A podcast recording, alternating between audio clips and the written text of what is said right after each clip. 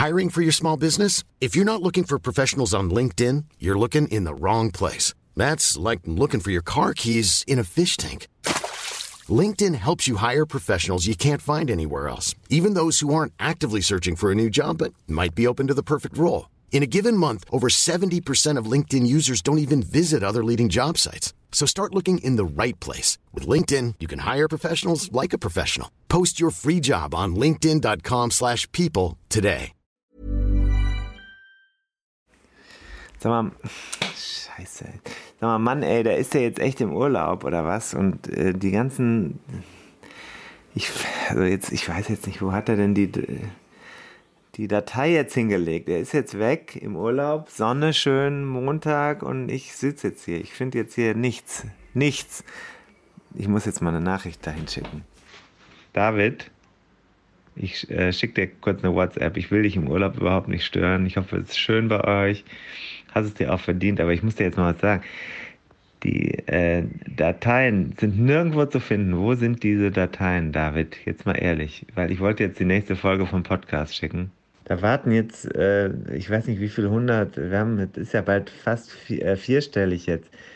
Jetzt mal ganz ernst, äh, also David, das geht so nicht. Äh, du kannst mich nicht einfach hier mit dieser Technik und diesem ganzen alleine lassen. Das geht doch nicht, David, ehrlich. Wir warten alle darauf, die nächste Folge von dem Podcast kommt. Und, und ich finde das nicht. Vielleicht liegt es auch an mir, ich weiß es nicht, kann ja sein.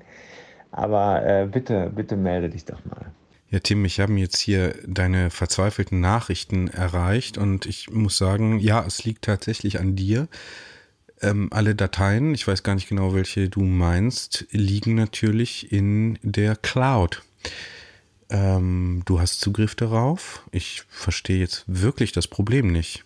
Kann dir nicht helfen. Hängt wieder alles an mir oder was? Keine zwei Tage ohne mich hier möglich oder wie? Das kann doch nicht dein Ernst sein. Tim. Hallo David. Ich suche immer noch. Ich habe in der Cloud nichts, gar nichts gefunden. Wir haben noch dieses ähm, Gespräch gemacht über Ernst Lorenzi. Das ist der vom Ötztaler Radmarathon. Kannst du dich da nicht mehr dran erinnern? Ist das weg? Hast du das mitgenommen? Ist die Cloud vielleicht in Holland? Sag doch mal Bescheid. Danke. Ach Tim, du meinst diese Anmoderation und Abmoderation zu dem Gespräch, ja, die liegt nicht in der Cloud. Die Datei habe ich auf dem Studiorechner und den habe ich nicht mit. Scheiße. Was machen wir denn jetzt? Müssen wir alles neu machen? Oder können wir nicht einfach sagen, du hast das Interview geführt mit Ernst Lorenzi, viel Spaß. Also ich meine, du hast ja eh schon immer Angst davor, dass wir hier zu ausufernd sind, weil irgendwer das mal gesagt hat. Also zu ausufernd mit unserem Vorgeplänkel. Sollen wir es nicht diesmal einfach kürzer machen? Ginge doch auch, oder? Ich meine, wichtig wäre doch wahrscheinlich einfach, dass jetzt mal neuer Content kommt, oder? Die Community wartet wartet, wartet und macht Druck. Also du auf mich. Druck. Mann, Mann, Mann, ey, das ist ja wirklich ein Wahnsinnschaos hier. Das gibt's doch gar nicht. Jetzt kommen hier äh, hunderte von Sprachnachrichten, das bimmelt auch die ganze Zeit. Das gibt's doch gar nicht. Also ich würde, äh, ich weiß jetzt auch nicht. Also fahren fahr wir das einfach mal ab jetzt. Das gibt's doch gar nicht.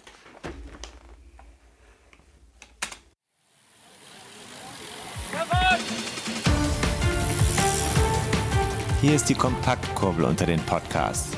David Korsten und Tim Farin reden über 101 Dinge, die ein Rennradfahrer wissen muss und liefern dir Gesprächsstoff für deine nächste Runde. Ja, hallo Ernst. Schön, dass ich dich äh, am Mikro habe. Äh, Ernst Lorenzi ist am, nicht am Telefon, sondern in der Leitung. Ernst, äh, wo bist du und wer bist du? Ja, äh, hallo Tim, da ist der Ernst Lorenzi aus Sölden. Ich habe bis zum Jahr 2017 mit Abschluss von dem Pro Ötztaler Radmarathon, äh, den Ötztaler Radmarathon äh, von äh, 94 weg äh, organisieren dürfen, war aber schon ab dem zweiten im Jahr 1983 in irgendeiner Form involviert. Ja, und es war äh, ja, eine schöne Aufgabe, das, das Kind so wachsen zu sehen. Man erkennt also, du bist kein äh, aus dem Westen der Bundesrepublik Deutschland, sondern du sitzt in Tirol. Das hören wir auch an deiner äh, Sprachfarbe, wenn ich das richtig zuordne. Ja, ja, Sölden liegt im Ötztal in Tirol genau. und ist auf 1370 Meter. Ja, gestern bin ich mit der Laura Sticker, der Mountainbikerin, noch äh, im Wald gewesen, um äh, für die Olympia zu trainieren und zu fotografieren. Und da haben wir, also auf rund 1500 Meter, haben wir noch äh, richtig viel Schnee. Leider gehen also die äh, alle Lines, die in Sölden jetzt gebaut worden sind, da, die sind noch nicht alle frei, weil einfach heuer so ein wunderschöner Winter war, den wir uns gerne für ein Nicht-Corona-Jahr wieder wünschen. Jetzt äh, schauen wir natürlich als Straßenradsportler, um die es ja hier mit diesem Podcast geht, auf den Ötztaler. Ich habe den Ötztaler in meinem Buch als den Goldstandard der Radmarathons oder vielleicht sogar der ja, Jedermann-Szene bezeichnet. Stimmt das? Ist das der richtige Begriff? Ja, für den Ötztaler Radmarathon gibt es viele Begriffe, die sagen, das, das ist der Urmarathon. Wenn es du als äh, Golf-Handicap im Vergleich nimmst, dann ist quasi Sölden des äh, St. Andrews des Radsports. Okay, man stapelt nicht tief. Ja, nein. Aber wenn du schon den, äh, den äh, Vergleich so bringst, dann äh, oh, muss man das so sehen, oder? Okay. Ich bin ja selber auch schon immerhin einmal mitgefahren. Es ist nicht ganz einfach bei euch, das kann man so sagen. Es ist trotzdem etwas, was du als einen Traum bezeichnest. Jetzt gibt es ja ein neues Buch, was du auch veröffentlicht hast. Ein neuer Traum beginnt, heißt das Buch. Warum ist das denn ein solcher Traum, den Ötztaler mal zu fahren? Äh, ich glaube, die Herausforderung, die spezielle Herausforderung liegt darin, dass es nur diese eine schwere Strecke gibt oder schwierige Strecke gibt, weil eigentlich keine Abkürzungen möglich sind. Mhm. Man könnte schon über statt das Kütei auslassen, aber dann ist halt um ein Stück weiter und ja, und ob es das viel leichter macht, weiß man nicht, weil am Ende dann einfach das Dimbelsjoch wartet und da geht es von 700 Meter auf 2500 Meter hinauf und da kann schon sein, dass in St. Leonhard im Passeiertal äh, plus 35 Grad sind. Und wenn man äh, dann zwischen vier und fünf Stunden, also die langsameren zum äh, hinauffahren, dann kann es droben in der Zwischenzeit schon schneien. Das ist tatsächlich so gewesen, als ich da war. Ui. Ähm, also es war nicht ganz so warm unten, aber es war oben um die, um die Null. Also ich weiß nicht, zwei, drei Grad waren es vielleicht noch und es war auf jeden Fall auch sowas wie Schnee oder es war zumindest sehr neblig und sehr nass. Also Traum, äh, habe ich ja eben nachgefragt. Ein Traum ist es dort hochzufahren? Äh, ist es in dem Moment eher ein Trauma oder ein Albtraum? Na, ich glaube, äh, jeder, der sich, oder alle, die sich den vornehmen, äh, für die ist es einmal auf drei Viertel der Strecke, also rund 170 Kilometer, sicher ein Traum, durch diese mhm. einzigartige Landschaft zu fahren. Von den Gletschern des Ötztals hinunter nach, über Kütei hinunter nach Innsbruck ins Tiroler Mittelgebirge, dann über den Brenner in, in, Südtirol quer durch die äh, Weinberge, also das milde fast schon meridane äh, Klima und äh, dann wieder zurück ins, übers Hochgebirge zu den Gletschern. Das ist jedenfalls ein Traum und äh, Serpentinen, es sind ja insgesamt 64 äh, Serpentinen und jede einzelne Serpentine, die äh, ist ein Genuss, weil sie ist ja immer flach. ähm, die Veranstaltung ist, wie du sagst, nicht abgekürzt. Also es gibt keine Mittelversion. Bei vielen gibt es auch drei Versionen von solchen Runden. War das von Anfang an klar, dass das diesen Charakter beibehalten soll? Äh, na, der Ötztaler ist ja von dem äh, Heli Meyer aus Innsbruck, der ist ein äh, sogenannter Wildsau. Den ist der Ötztaler passiert. Mhm. Weil er ist von Innsbruck gestartet, über den Brenner hineingefahren und über den Jaufen und wollte dann eigentlich dort wieder zurückfahren. Und hat dann äh, einen anderen Radfahrer getroffen, also wir reden da von 1980. Äh, Und der hat gesagt, wo fährst du hin? Dann sagt er, ja, ich fahre dann übers Dimbelzug und dann fahre ich da äh, zurück äh, ein Stück in Richtung Schweiz nach Landeck oder so. Mhm. Und dann hat er sich gedacht, ja, dann fahre ich mit dem mit übers Dimbelzug noch. Und dann war er quasi in Sölden draußen, also die, die schwierigsten Berge hinter sich. Und es ist ihm gut gegangen, hat er sich gedacht, ja, dann fahre ich einfach übers Kütai nach Hause. Und so ist er passiert. Ein Zufall. Also das hat sich niemand marketingmäßig ausgedacht, sondern ein Sportler hat sich einfach, ja, das zugetraut und ist es gefahren und hat dann eineinhalb Jahre später den ersten Ötztaler unter seine Freunde ausgeschrieben. Ein Zufallsfund, kann man sagen. Genau, Aber ja. Inzwischen ja. Äh, so begehrt, dass es jedes Jahr, wenn er denn nicht wie bei Corona letztes Jahr stattfindet, dass jedes Jahr so ein Run auf die Plätze ist, dass man losen muss, richtig? Ja, ja, das, äh, es seien in etwa zwischen 17.000 und 20.000 Leute wollen äh, mitfahren, also wollen sich oder registrieren sich. Ob sie da mitfahren wollen, weiß man ja nicht, sondern sie registrieren sich. Ja. Und äh, aufgrund der Gegebenheiten äh, haben wir einfach nur 4.000 Startplätze zu vergeben.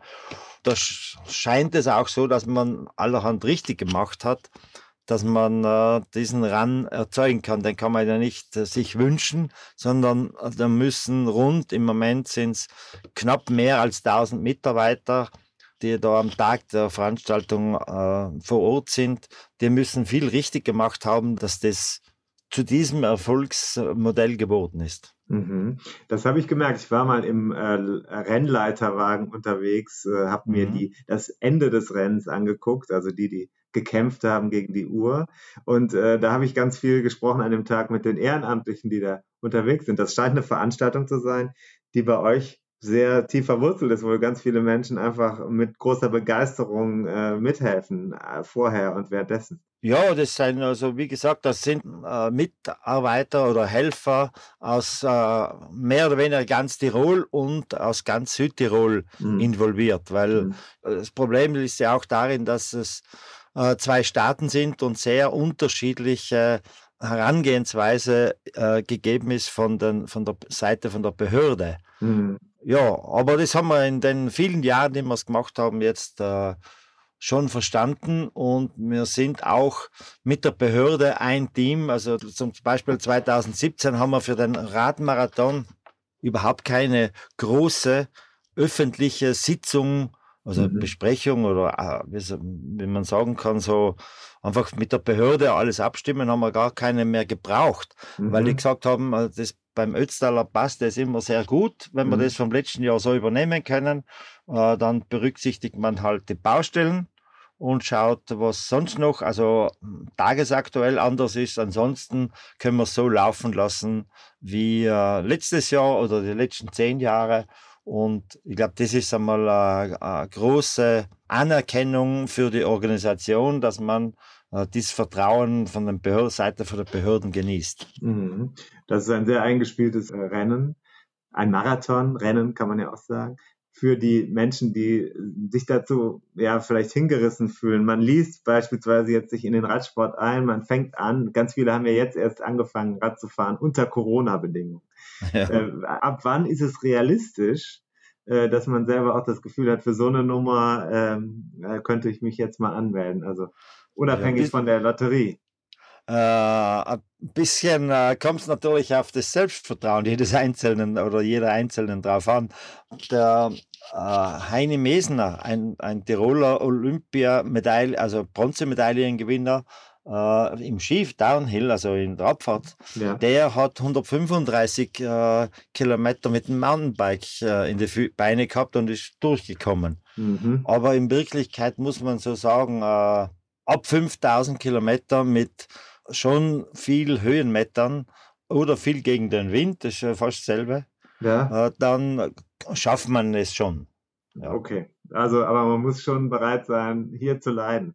Ja, äh, Leiden und Freude haben dran, an, man das dass man sich ein bisschen quälen kann. Ja.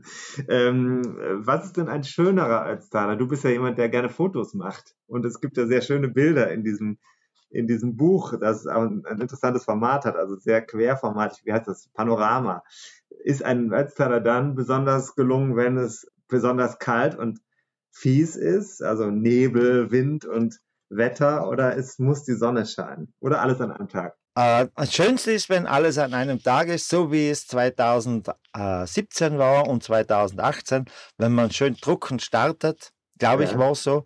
Und dann äh, die ersten sind schon im Ziel und dann kommt die, also ein Wolkenbruch, der vielleicht da in St. Leonhard drunten Abkühlung bringt und dann wieder die Sonne scheint. Dann dampft alles so schön, das, die Sonne geht langsam unter, die Schatten werden länger. Mhm. Und äh, die Luft ist ganz klar. Und wenn man dann die richtigen Plätze hat, dann kann man wirklich unglaublich schöne Bilder machen. Ich habe versucht, die, die, schönsten natürlich im Buch unterzubringen, weil äh, ja, man, schöne Bilder animieren auch zum Lesen. Mhm. Ja, das kann man so sagen. Das ist ja ein äh, sehr imposantes Werk. Ich habe ähm, ich habe es hier vor mir liegen, man hat das gerne in der Hand. Man wird am liebsten sofort dahin fahren, ja. Ähm, also 5000 Kilometer muss man in den Beinen haben. Man muss Glück haben bei der Lotterie. Was passiert, wenn man kein Glück hat? Da gibt es doch einen Mechanismus, womit man im nächsten oder übernächsten Jahr mehr Glück haben könnte, wenn man sich schon mal angemeldet hat oder versucht hat. Ja, wenn man sich äh, dreimal hintereinander angemeldet hat und kein Glück gehabt hat, dann ist man das dritte Mal auf alle Fälle mit dabei wichtiger Service für die, äh, die es bislang noch nicht sich damit auseinandergesetzt haben. Okay, also Bergfest, man muss sich gleichzeitig freuen und leiden können. Blick für die Landschaft kann nicht schaden, oder? Ja, das ist äh, der Motor, wenn man das alles sieht. Wenn man erschrickt, ja, wenn man, es gibt einen Tunnel im Passatl, wenn man da das erste Mal durch den Tunnel durchfährt, also schon weit unten noch, ja, mhm. äh, und da sieht man das erste Mal die Steigung, die Serpentinen hinauf zum Dimmelsjoch. Und dann erschrickt man schon dann. Und bei der Verpflegungsstation in äh, Schönau, das ist die vorletzte, also auf 1700 Meter, hat man hat dann immer noch 800 Höhenmeter zu fahren. Dann äh, haben manche, die Frischlinge sozusagen, die haben dann die äh, äh Strecke noch nicht entdeckt, ja, wie weit die noch hinauf ist. Und dann äh, haben sie äh, Red Bull in der Hand und trinken da, äh, legen ein bisschen den Kopf zurück zum Trinken und dann wandert ihr Blick da hinauf und sehen plötzlich diese Serpentinen und die Steilheit von dem Hang, wo, wo sie da rauf müssen. Und dann kommt immer wieder, nein, nicht noch bis darauf, nicht dahin. Doch, doch, sagen dann die Verpfleger, das geht schon. Und, und das ist, das ist schon, die haben sich schon richtige Sprüche zurechtgelegt, je nachdem, was der Teilnehmer da zu stöhnen hat. Aber es gibt ja immer noch die Möglichkeit, zurückzufahren und nochmal andersrum nach, äh, zu, zum Start zurückzufahren. Naja, das war Spaß, aber man könnte, ja. auch, man könnte, auch, man könnte auch in den Besenwagen steigen. Richtig, ja. Die, also wir sind präpariert äh, von der Seiten der Organisation, dass wir überall das Rennen abbrechen könnten, müssen, wenn jetzt zum Beispiel Steinschlag ist oder Überschwemmung oder Brücke kaputt, äh, ganz egal wo, ob das jetzt im, schon im Ötztal passiert, gibt es äh, gewisse Szenarien, ob das jetzt durchs Küta hinaus, also Sellrhein hinaus passiert, dann kann man noch schnell reagieren und über Innsbruck fahren oder was passiert, wenn es jetzt äh, äh, am Brenner ist, dann gibt es die Möglichkeit, das Rennen am Brenner umzudrehen und dann wieder zurück nach Sölden zu fahren. Also wir sind schon richtig präpariert, äh, dass das Rennen in irgendeiner Weise stattfinden kann. Äh, und auch das wichtig ist, wenn jetzt ein Unwetter kommen sollte, dann sind die Leute können sicher sein, dass sie in Innsbruck in eine Sporthalle kommen können, dass genügend Busse da sind oder genauso in Sterzing oder in St. Leonhard. Das ist alles vorbereitet, dass für den Fall, dass Chaos, Wetterchaos oder Straßenchaos herrschen sollte, dass mhm. die Leute dort sicher untergebracht werden können und nicht krank werden oder verkühlt werden. Aber am Timmelsjoch will eigentlich keiner mehr in den Besenwagen steigen, wenn es noch anders geht, oder? Ja, das äh, erwischt immer wieder. Also direkt am Timmelsjoch, äh, doch, gibt auch dort noch. Wir haben äh, jetzt eingeführt äh, gewisse Sollzeiten. Hm. Äh, die ich jetzt aber nicht auswendig weiß. Ja. Also ich sage jetzt um 12 Uhr am Brenner, um 14 Uhr am Jaufenpass und zu irgendeiner Zeit, 18 äh, Uhr in, bei der vorletzten Labestation. Und wer dort nicht, wenn dort zu spät kommt, der schafft es einfach nicht mehr, vor es dunkel wird, übers Dimmelsjoch drüber und der muss manchmal auch mit äh, ja, sanfter Gewalt in den Besenwagen geschoben werden. Das habe ich mir anschauen dürfen, welche Diskussionen ja. da geführt werden. Ähm, und äh, das ist sehr interessant, weil da merkt man, wie ein Traum zu platzen droht an der Stelle, wenn man ganz hinten im Rennen ist den ganzen Tag. Aber da spielen sich natürlich auch Szenen ab von Menschen, die das schaffen. Und das ist, fand ich sehr eindrucksvoll, dass Leute es geschafft haben, dieses Limit zu schlagen und dann ins Ziel zu kommen, unten in Sölden.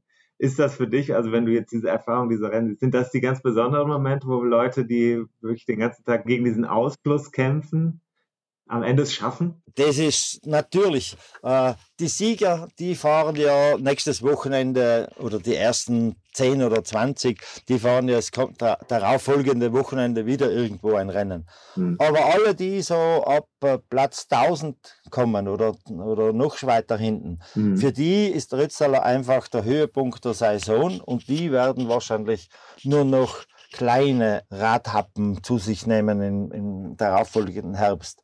Also mhm. wenn die Leute ins Ziel kommen, die, sagen wir, bei den letzten 1000 sind, also alle, die so ab äh, 17, äh, 19 Uhr in Sölden eintreffen, die äh, fallen sich dann gegenseitig um den Arm oder da gibt es auch kein Halten mehr hinter die Barrieren. Da kommen die Freundinnen oder Freunde und umarmen den äh, äh Finisher mhm. und Freudentränen ohne Ende. Mhm. Ja. Es gibt ähm, auch im Buch einige Seiten, wo ich äh, nur Leidende zeige ja. und aber gleich darauf alles Leute aus dem Ziel, die sich einfach unglaublich freuen.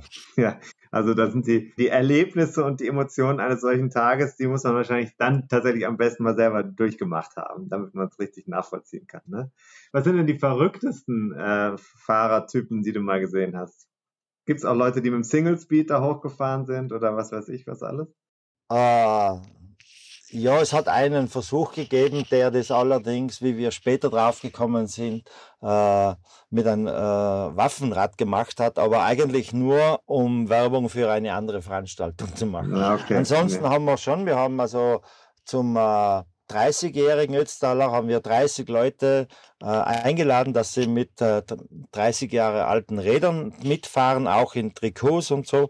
Und die sind ganz tapfer über die Runden gekommen. Es waren aber meistens solche Teilnehmer, die äh, schon öfter den Ötztaler gefahren sind. Also das waren keine Frischlinge, sondern, aber es war eine eigene Kategorie mit einem, der Rudi Altig in einem Oldtimer Jaguar war der Rennleiter für die Jubiläumsfahrer und das war richtig auch eine sehr berührende Geschichte dort. Jetzt muss ich zum Abschluss fragen, welchen Geheimtipp kannst du äh, den Teilnehmerinnen mitgeben, die jetzt zum ersten Mal dort, die das Glück haben, zum ersten Mal an den Start zu gehen? Was sollen sie tun, damit sie den Tag nicht nur überleben, sondern auch im Ziel überstehen? Ja, das ist jetzt eine aufgelegte Frage, oder? Die müssen natürlich das Buch lesen, weil da drin sind von der Doris äh, Busch Trainingspläne. Und ja. ich glaube, und die sind nicht so aufgebaut, dass es einer ist, sondern drei verschiedene. Mhm. Und die äh, für äh, Anfänger, für mittlere und für die, also ich nenne sie nicht Anfänger, sondern ich Träumer und ja. äh, Mittel und äh, eben Pros. Und ich glaube, wenn man die Trainingsblätter halbwegs verfolgt, die leider Gottes, muss ich zugeben, ein bisschen klein geraten sind im Text. Wenn es jemand will, schicke ich die gerne dann richtig, also ein größerer Schrift zu. Also wenn man dies befolgt, dann kommt man auf alle Fälle über die Runden. Ja, Gut. und wie man den, wie man einen Startplatz bekommt, da ist einfach ein bisschen Geduld und man sollte ein glücklicher Mensch sein. Alles klar, sehr gut. Außerdem kann man ja eine Lupe benutzen zu Hause, wenn man das Buch vor sich liegen hat. Ja, das ist dann schwieriger wie trainieren. Alles klar. Sehr schön. Ja, das Buch heißt Ein neuer Traum beginnt. Auch in meinem Buch habe ich auf den Ötztaler hingewiesen. Also die Kombination, würde ich sagen, sollte sich jeder zulegen. Und äh, Glück kann auf keinen Fall schaden. Ernst Lorenzi, vielen Dank für deine Zeit. Bitte, und bitte. Äh, ich freue mich auf den nächsten Besuch im Ötztal. Ja, ich auch. Wenn du wieder mal kommen darfst. Ich werde mich bemühen. Okay. Alles klar, dann wünsche ich dir noch was. Gut, dir auch. Danke. Tschüss. Okay, ciao. Und da sind wir schon im Ziel dieser Episode von 101 Dinge, die ein Rennradfahrer wissen muss. Die Kompaktkurbel unter den Podcasts. Hast du Lust auf mehr Wissen, mehr Anekdoten, mehr Spaß und Inspiration für deine nächste Radtour? Dann kannst du ja mal nach dem Buch schauen. Das gibt es natürlich in gedruckter Form und als E-Book vom Verlag Bruckmann. 101 Dinge, die ein Rennradfahrer wissen muss. Überall, wo es Bücher gibt. Also im Handel und im Internet. Wir sagen Kette rechts und bis zur nächsten Ausgabe.